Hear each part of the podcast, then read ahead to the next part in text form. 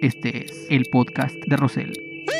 Tercero y largo para los acereros de Pittsburgh. Tiro de esquina en favor de sus guerreros del Santos Laguna. Hogan atrapa al último guerrero y lo lleva a la esquina. Pero la rola, Chor. A segunda uno. A primera.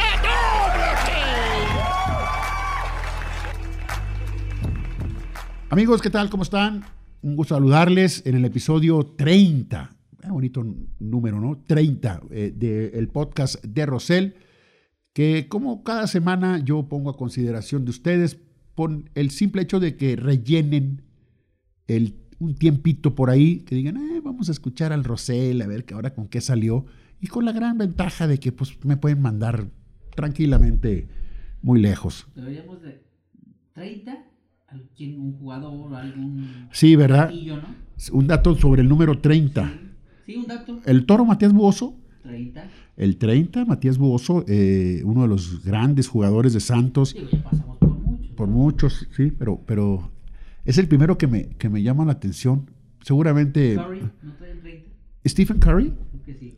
Ahorita vas a ver. El, el, el, gran tirador de triples de. Bueno, y además un jugador muy completo del el equipo de los Warriors de, de Golden State. Oye, eh, te decía, sí trae el 30 Stephen Curry, sí trae el 30, tienes toda la razón.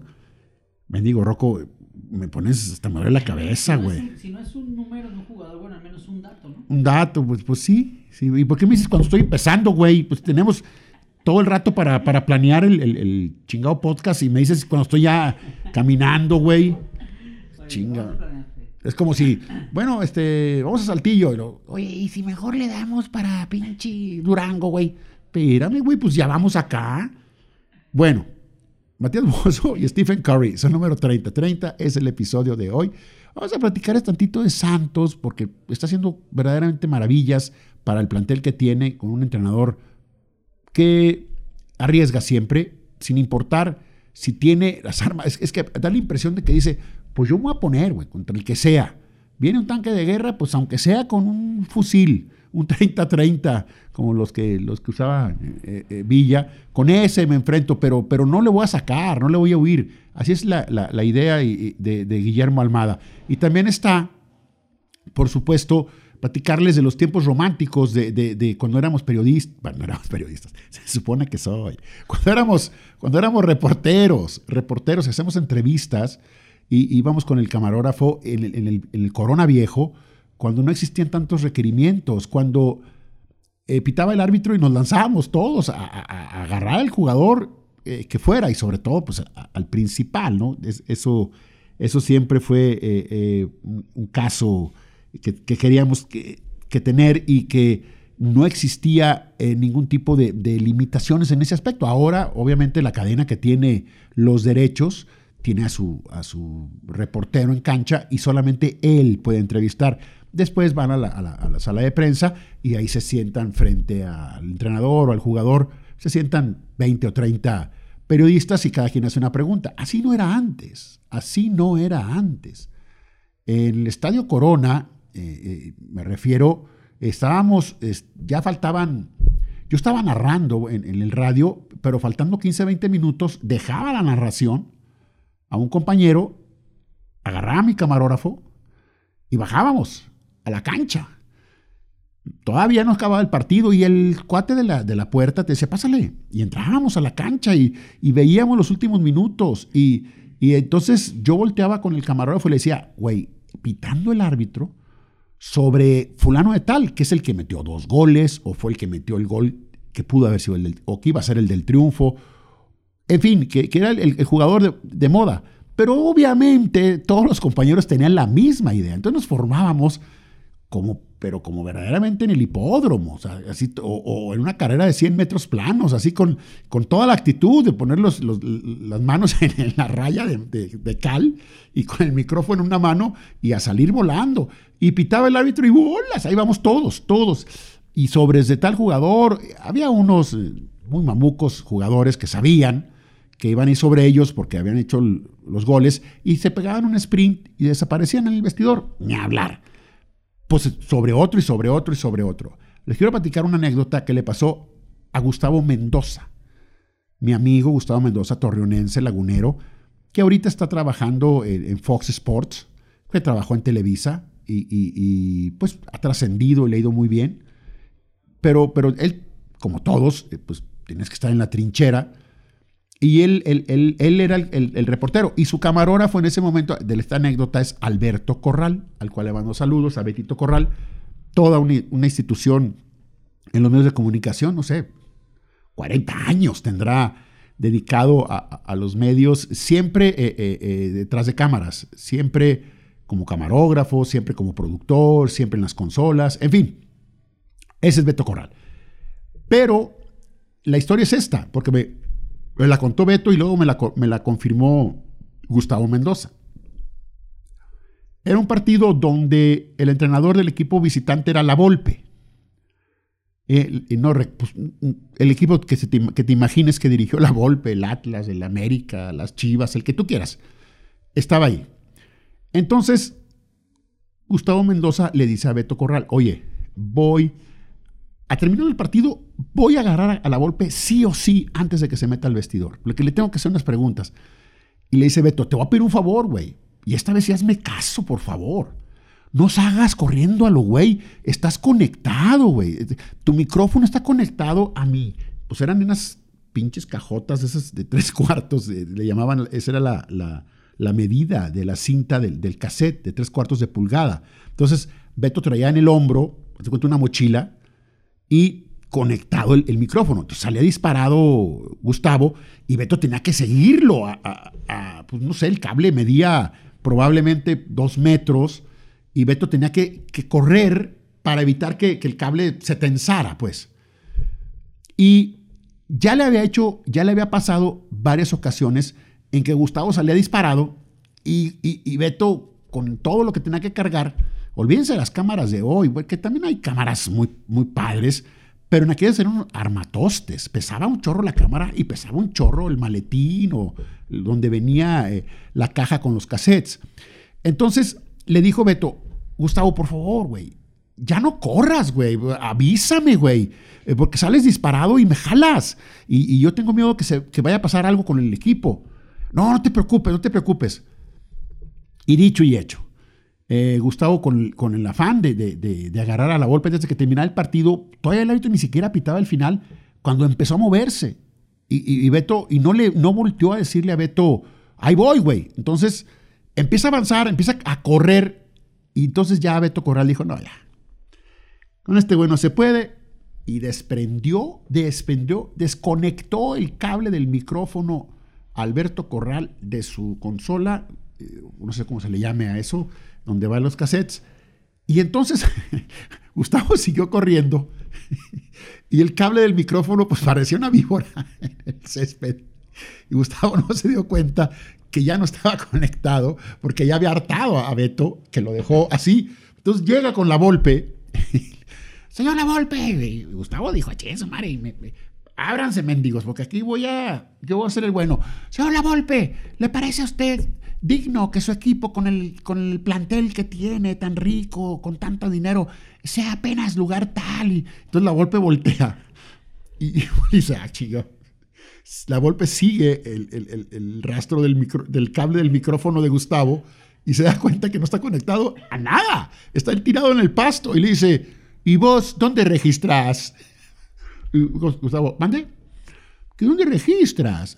Pues, ¿cómo, cómo te registras? Pues yo, nadie, güey. No había nadie atrás. Y Gustavo, chinga.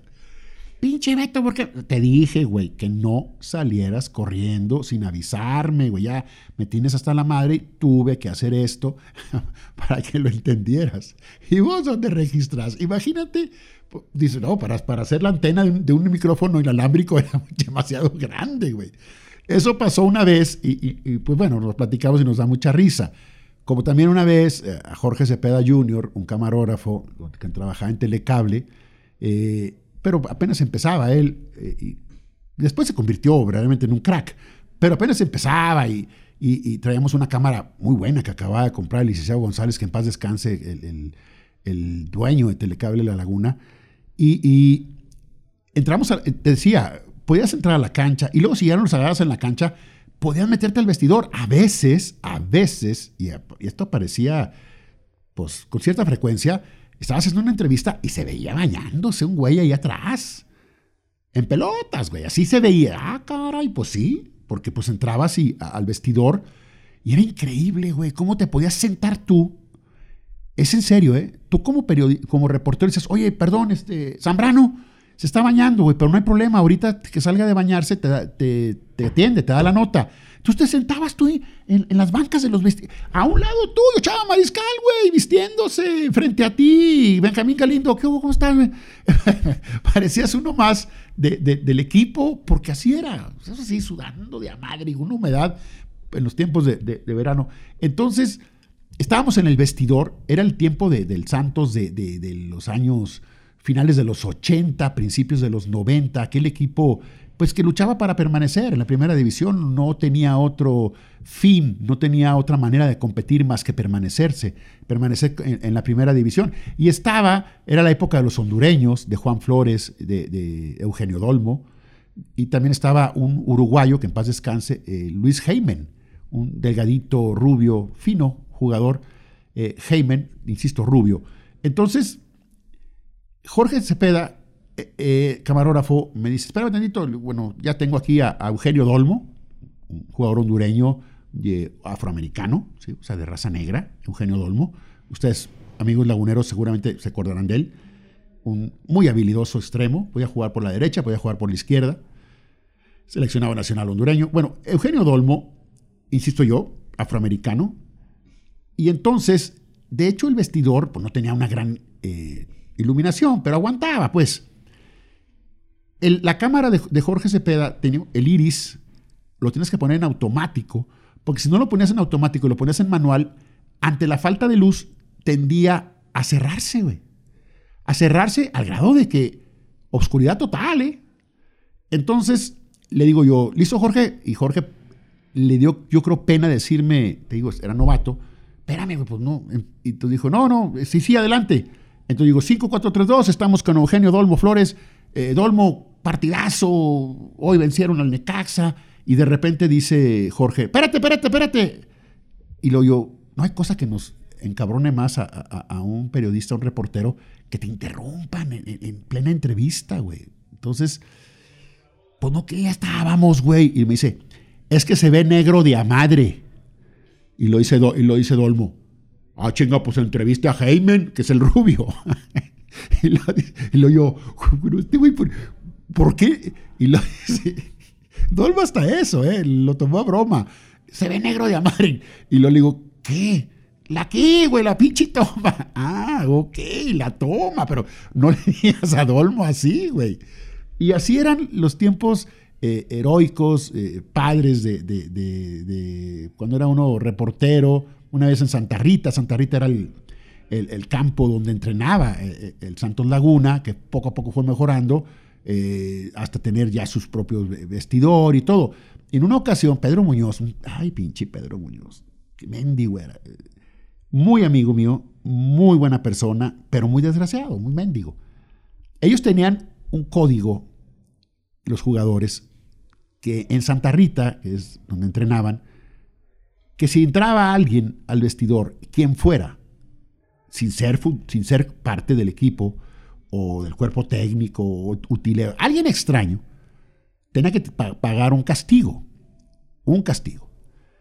Entonces, yo llego a, Santa Rita y traemos la duda de un jugador, no sé si era el Tato Noriega, que si iba o no iba a viajar a tal partido. Era importante, el Tato tenía un temporadón.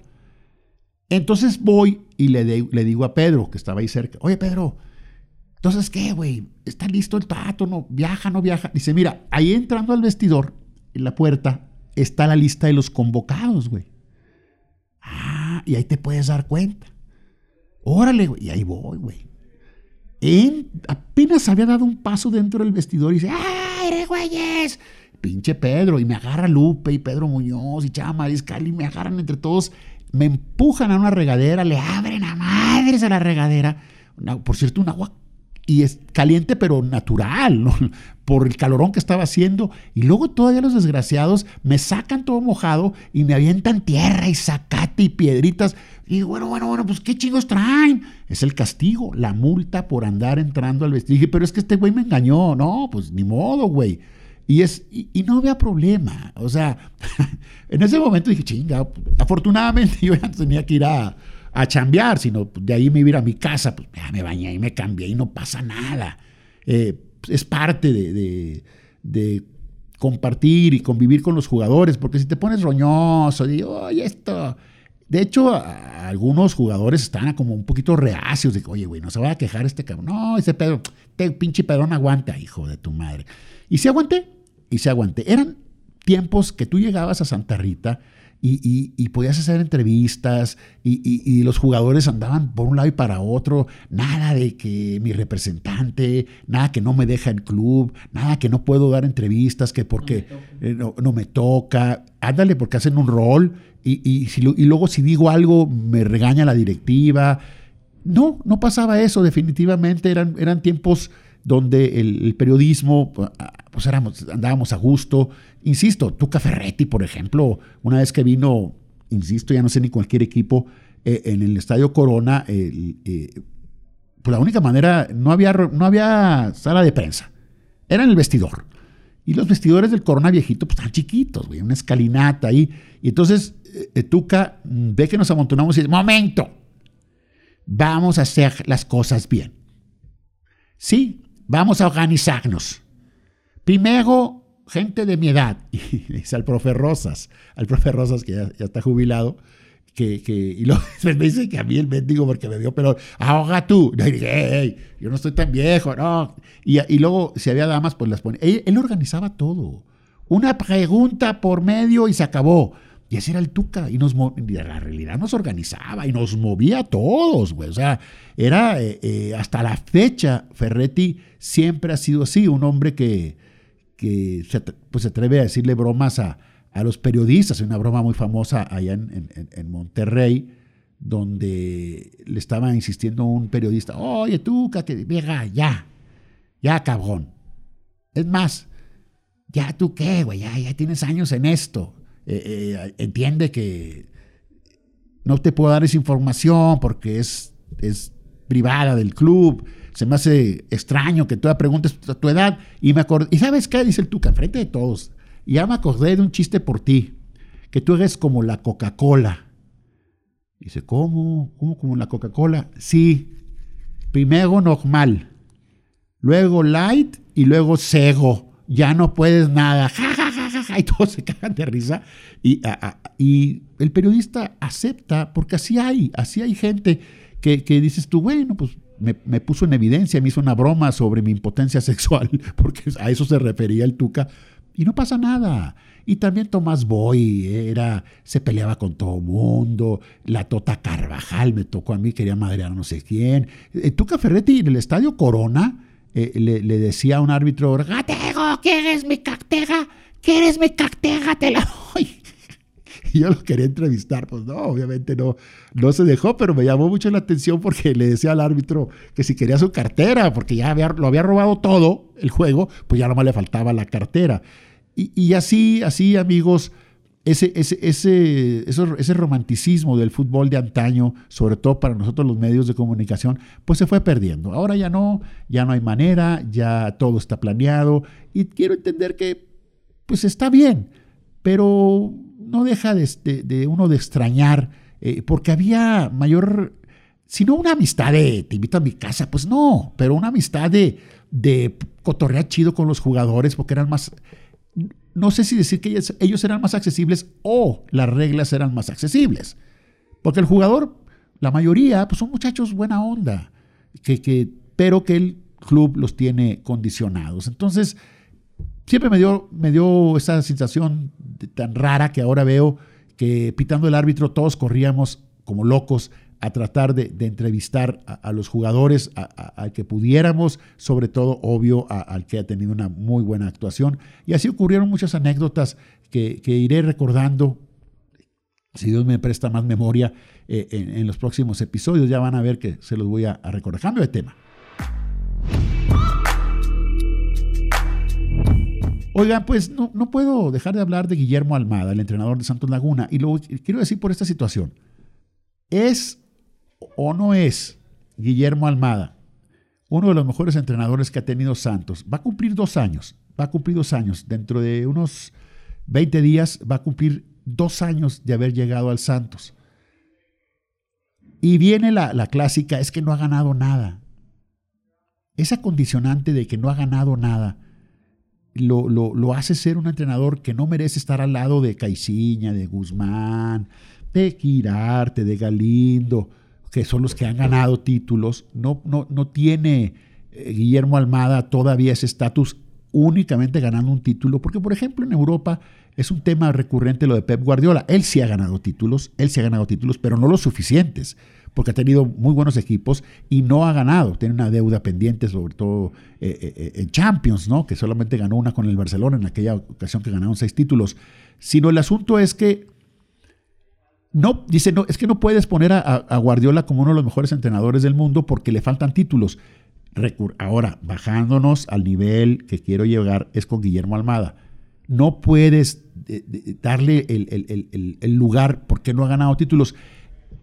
Y mi pregunta es, claro que es importante ganar títulos, claro que es importante ganar trofeos, pero también es importante ganar la confianza, ganar la, el respeto del público, del aficionado, que vea un equipo claramente limitado entre los 10 mejores planteles del fútbol mexicano. Yo no digo que sea el peor, por supuesto que no lo es, pero no es para nada de los mejores mínimo. Hay cinco o seis equipos con mejores planteles.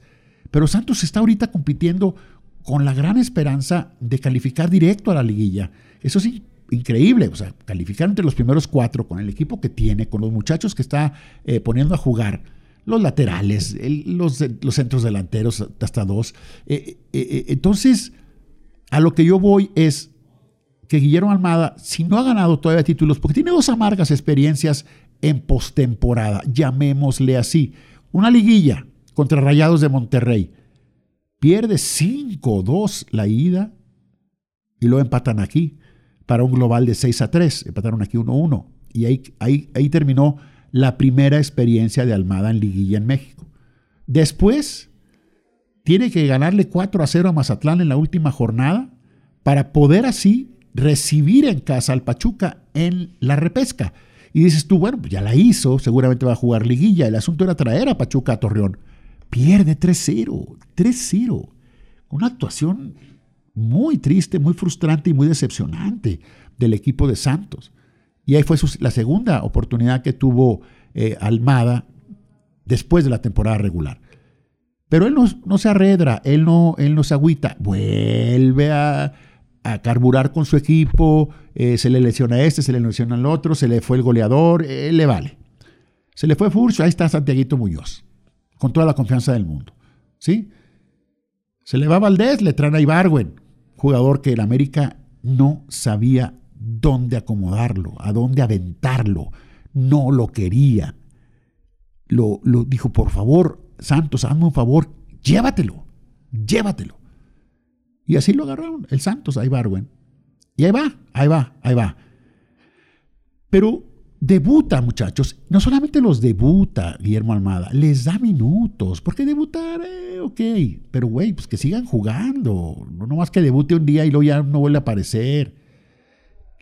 El equipo, esté como esté, juegue quien juegue, enfrentando a quien sea, en casa o de visita propone, va y busca el arco rival, trata de ganar el partido, ataca contra quien sea, porque esa es la, la motivación, la creencia de Guillermo Almada.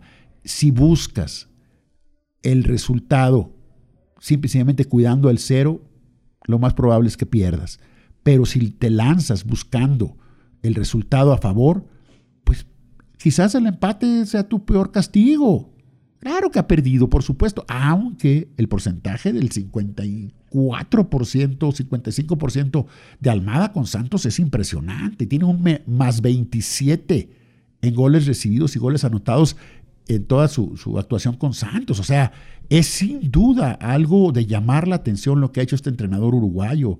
Humilde, humilde en el aspecto de, de entender y no perder los estribos en las conferencias de prensa. Porque en, la banca sí, sí se apasiona de muchísimo. Pero él dice, por supuesto que no tenemos uno de los mejores equipos de México, todo lo contrario, hay cinco o seis que nos superan, pero nosotros vamos a competir con nuestra idea de siempre atacar. Va ganando un partido, 1-0, 2-0, faltan 20 minutos, y que estábamos acostumbrados con Romano, con Chepo, con Galindo, con Siboldi mismo, ¿qué estábamos acostumbrados?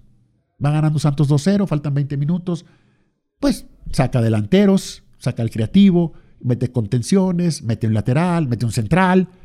Almada no, Almada no. Sabe que cuidar el resultado, es, eh, lo mejor es mantener la pelota lejos de, tu propio arco y mete gente adelante, cambia un delantero por otro delantero y cambia un mediocampista de contención por un mediocampista creativo y sigue preocupando al equipo rival. No le cede la pelota, todo lo contrario, continúa eh, tratando de culminar la obra y de anotar el gol que ya le dé eh, eh, el triunfo. Esos, esos, son detallitos que uno no debe de, de, dejar pasar. Un entrenador que ganando el partido en casa por uno o por dos goles, faltando 20 o 30 minutos, hace cambios ofensivos para mantener la pelota lo más lejos posible de tu portería y tener posibilidades, no renunciar a otro gol, sino lo contrario, intentarlo. Eso es lo que tiene Almada. Y siempre da gusto ver al Santos, que sí, de visitante tiene números no, no ideales, pero igual lo ves. Es, raro ver a, Santos que, vaya atemorizado, acobardado, a la cancha de Tigres, de América, a la cancha que tú me digas. Santos siempre, los, los comentaristas de Fox, de Azteca, de Televisa, de ESPN, siempre dicen lo mismo minuto 25 de un partido de Santos de visitante y dicen, pues parece local. Santos está jugando como si fuera el local. ¿Por qué? Porque ataca, porque provoca, porque eso es lo, lo, que a uno, aficionado del Santos, lo hace sentirse de una manera orgulloso.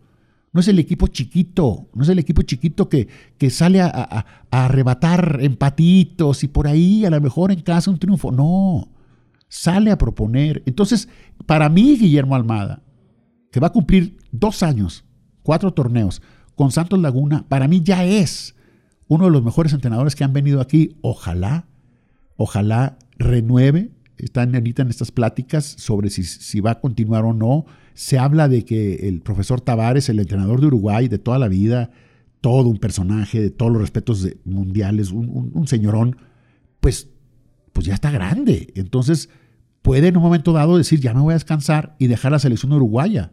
Y se habla de Guillermo Almada, ¿eh? nada más y nada menos que dirigir a la dos veces campeona del mundo, a Uruguay, con la gran cantidad de, cracks que tiene. Entonces, Almada también tiene familia, es un hombre de familia, tiene sus hermanos, tiene gente cercana y, tiene muchísimo tiempo que no está en Montevideo. Él es de ahí cerquita de Montevideo.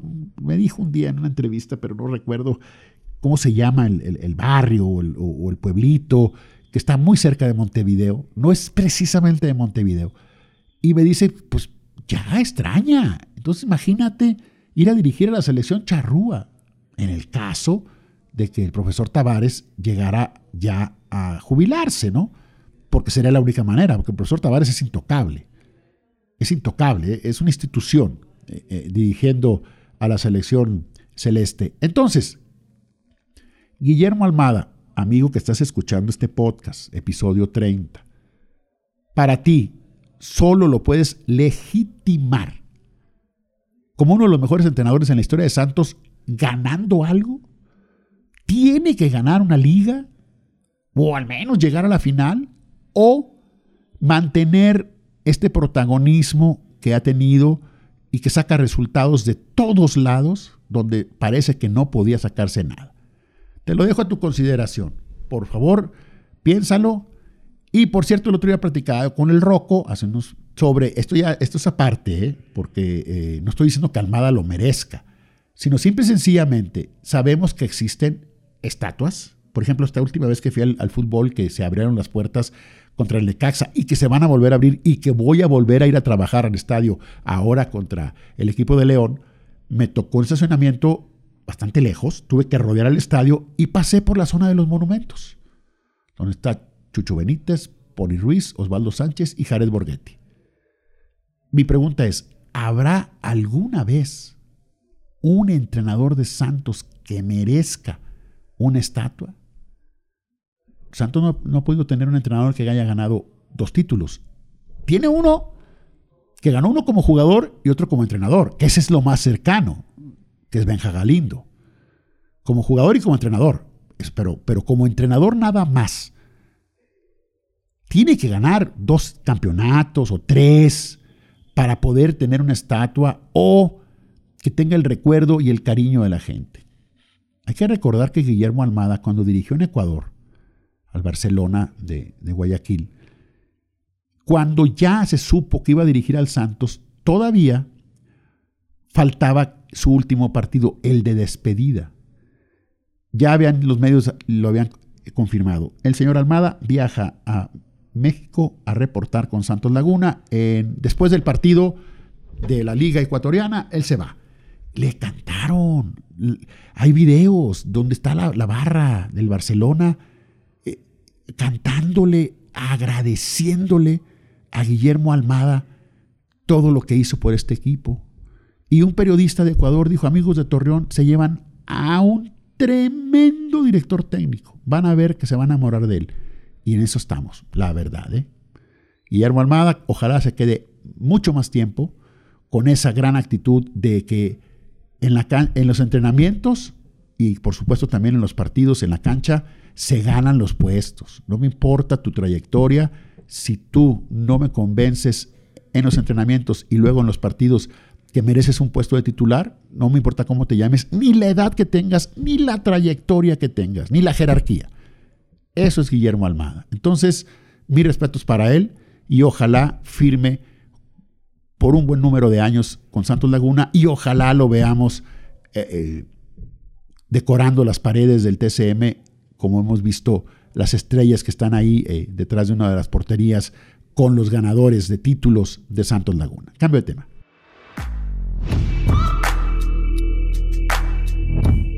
Oiga, fíjense ya para cerrar este episodio 30, la verdad fue lamentable lo que sucedió con el periodista Joshua Maya, que en Twitter es arroba place of the week, que escribe o escribía el periódico Record, sobre todo también muy conocedor de la NFL, pero de todos los deportes. Y se le ocurrió criticar la forma de, de, de hacer la, el relato la crónica de Marion Reimers, esta rubia que muy conocida, que trabaja en Fox Sports, y ella le contestó y se engancharon. Se engancharon, lamentablemente. Eh, eh, Joshua cayó en el error, este periodista, de creer que de alguna manera él era eh, inmune a, algo lógico. En estos tiempos, en estos momentos, es muy delicado eh, el meterse públicamente con, con adjetivos, con insultos hacia una mujer. En estos tiempos tan convulsos que se viven, tú debes de dejar pasar las cosas. Si ya hubo dos, tres, este, él en un tuit puso, ¿sabes qué? Fin del tema, pero no, continuó. Porque alguien lo enganchó, alguien le puso, oye Joshua, o, place, o arroba Place of the Week, ¿quién es Marion Reimers? Y él responde, una feminazi. Y dices tú, ay amigo. Y pone una fotografía de Marion Reimers que trae una playera blanca con la leyenda feminazi al frente, en el pecho, y ella sonriendo, como haciendo una ironía, como diciendo, ay, si me quieren decir feminazi, que no lo soy, pero si me quieren decir, pues ahí está, feminazi. Y Joshua Maya dice en un tweet, yo nada más leí lo que decía su playera, pero cuando quiere ella es ironía y cuando le conviene es insulto. Buenas noches. Y la Reimers no se quedó contenta y tuvo que... Eh, mandó un mensaje al periódico Record donde los responsabilizaba de ser cómplices de, Joshua Y entonces eh, les dijo, ya sé que no va a pasar nada, pues ustedes son hombres, que misóginos, que todo este rollo. Y no, definitivamente eh, lo, le hicieron caso a la, la Reimers y despidieron a Joshua Maya. Lo despidieron. La verdad es que este cuate, Joshua Maya, se perdió un poquito el, el, el, el sentido de que no te creas tanto, güey. No creas que tú eres, eh, eres tan bueno, tan, tan buen periodista y que tú tienes la razón que puedes alegar con una mujer, en este caso la, periodista Reimers, decirle feminazi, decirle varias cosas más, que al final de cuentas lo, lo que le molestó a ella fue la crítica, porque yo, yo, me, yo me uno, no me gusta cómo narra, relata el fútbol. Reconozco y me parece muchísimo mejor analizando, comentando. O sea, que alguien, otra persona haga la narración, no interesa si es mujer o hombre, pero con ritmo, con fluidez y como se, estila en estos tiempos, con detalles de humor. Ella dice, es que yo no soy, yo no soy cómica, yo no soy humorista, yo narro lo que es. Sí, mujer, pero ya en estos tiempos el público pide eso. Está Álvaro Morales, está Cristian Martinoli, está Pietrasanta, Paco Villa, por mencionarte algunos. Hay una dama que no recuerdo su nombre en Sky, que también es buena. Eh, eh, está la Georgina González todos tienen un detalle de humorista. La Marion Reimers es muy seria. Pero, pero sabe, sabe, yo la he escuchado comentar juegos de Champions League, de Liga Alemana, no se diga. Ella fue a, prepararse a Argentina, a Fox Sports Argentina, estuvo un año aprendiendo del, pues, de muy buenos periodistas que en Argentina los hay y muchos.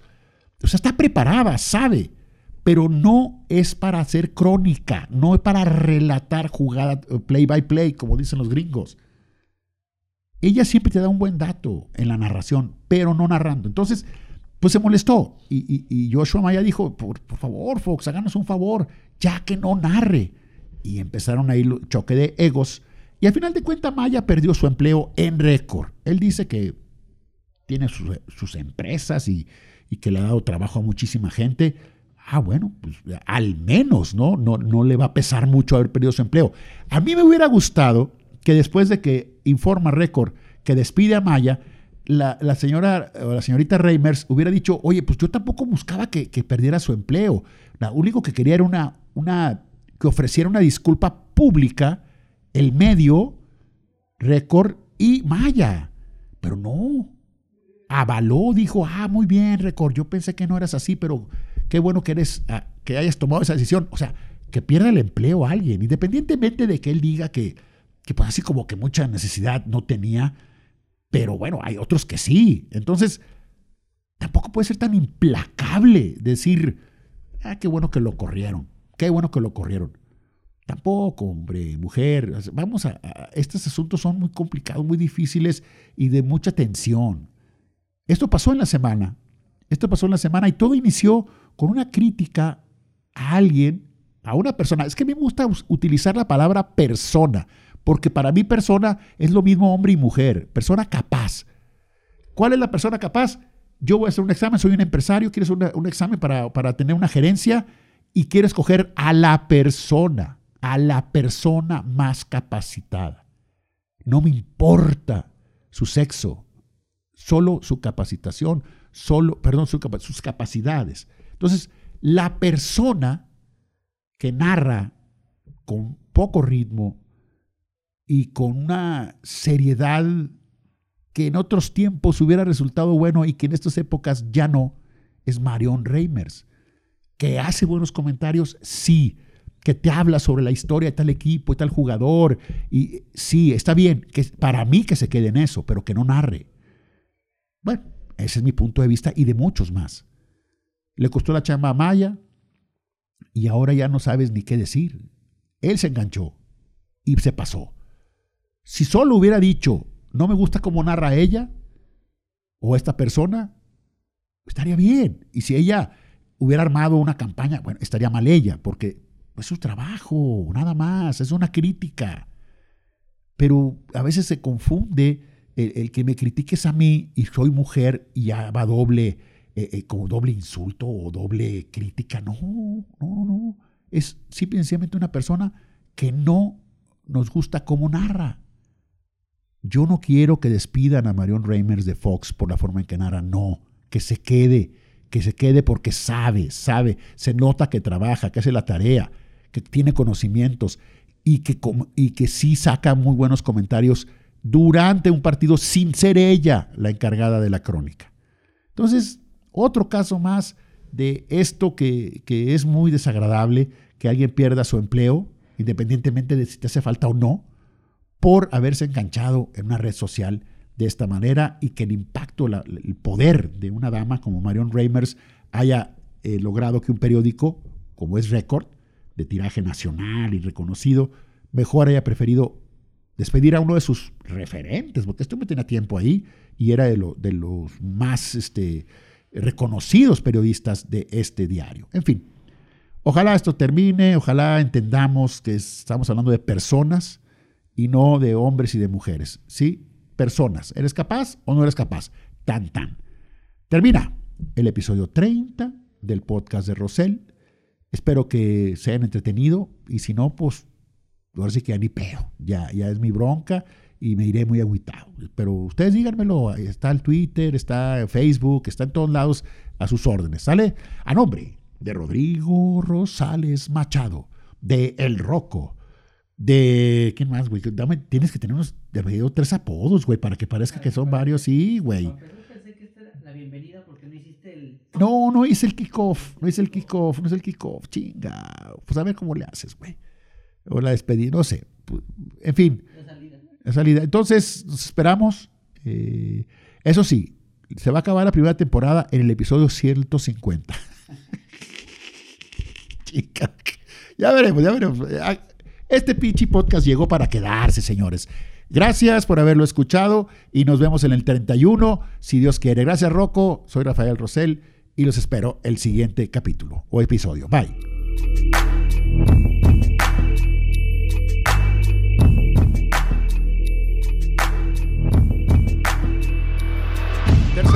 Los acereros de Pittsburgh. Tiro de esquina en favor de sus guerreros del Santos Laguna. Hogan atrapa al último guerrero y lo lleva a la esquina. ¡Pero la rola, Chor! ¡A segunda uno! ¡A primera! ¡Doble